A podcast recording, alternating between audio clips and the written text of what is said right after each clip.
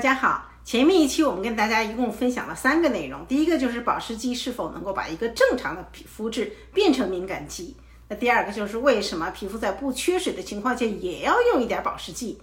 那么第三个呢，就是哪些情况下保湿剂容易伤害到我们的皮肤？那我们经常强调需要根据自己的皮肤特征来调整我们的护肤，正常的皮肤呢比较容易做到做好，而敏感性肤质呢？他们的护理呢，往往我们就动一点小心思了。那今天我们主要来谈一谈敏感肌应该如何应付保湿问题。下一期呢，我们再来谈一谈创伤性的医美术后的修复，还有烧伤修复期呀、痘肌呀，和一些平时我们不注意伤害到我们自己屏障之后，皮肤的保湿应该如何做？那敏感肌呢？实际什么是敏感肌？它的定义呢，实际上是先天性的皮肤屏障功能缺陷。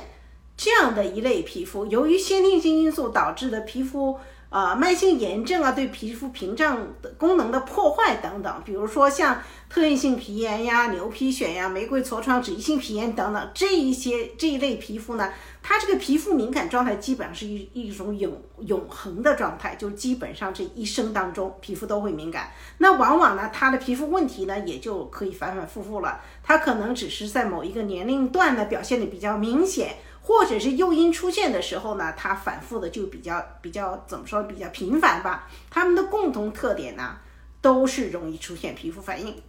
还有对大多数的护肤品都是不能很好接受的。如果你天生屏障没有问题的话呢，基本上不会因为一个正常的皮肤忽然就变成了一个敏感肌了。偶尔伤害到我们的皮肤呢，只要你不过分，皮肤自身的修复能力都是能够应付的。那只要表皮细胞皮细胞功能是正常的，对吧？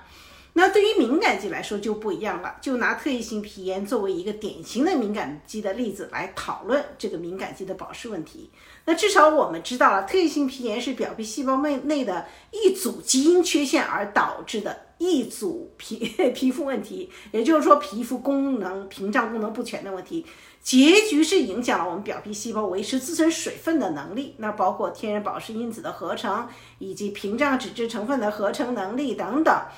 那从而呢，接导致了我们皮肤的 pH 值的异常，那以及皮肤自然抵抗紫外线和抗感染的能力的下降。那这类皮肤问题的发病率实际上在百分之十十七到百分之十八左右，是很大一组人群了。当然，这个发病期间呢，有可能还并还伴有一些免疫学的一些反应啊，以及对于这个致病源，比如说细菌呀、尘螨啊等等，这样导致的一些炎症反应。对于一个处于休止期的一个呃敏感问题来说呢，大部分的问题就皮肤表现是干燥，对紫外线非常敏感，那容易出现皮肤反应这样的一类问题。那一旦诱因出现呢，那可能皮肤症状就会随之的表现的比较明显了。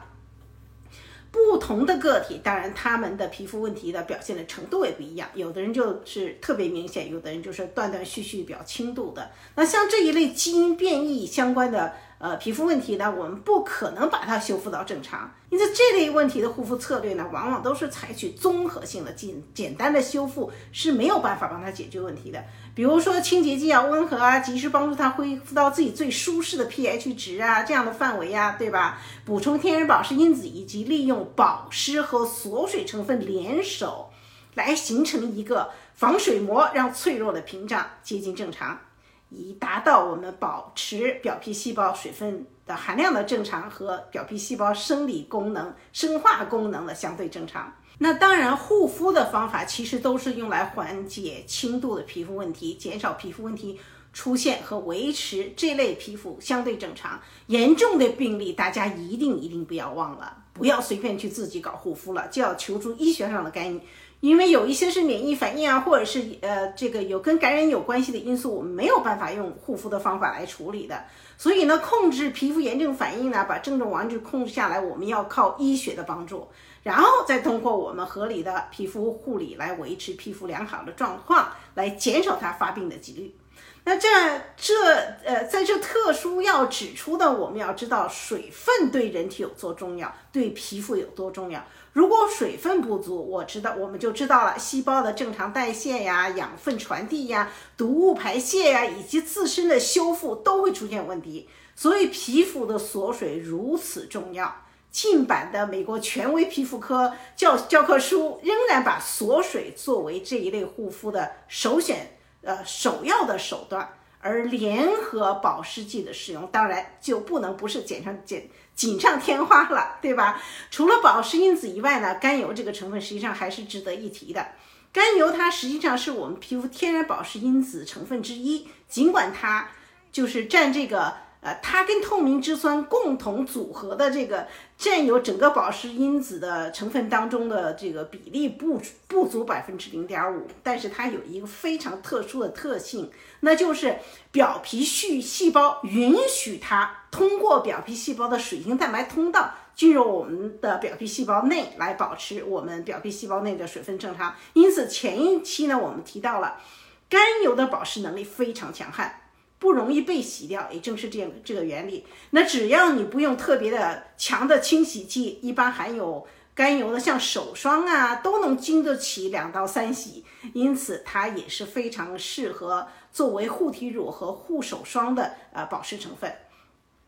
在屏障功能缺陷的皮肤呢，甘油需要跟锁水，一定要跟所有成分同时使用，才能够更好的发挥它的效应。好了。今天我们提到的相关成分，大家都可以在从前的文章中查到。那么今天的内容呢，就跟大家分享到这儿，谢谢大家收听，下周咱们再会。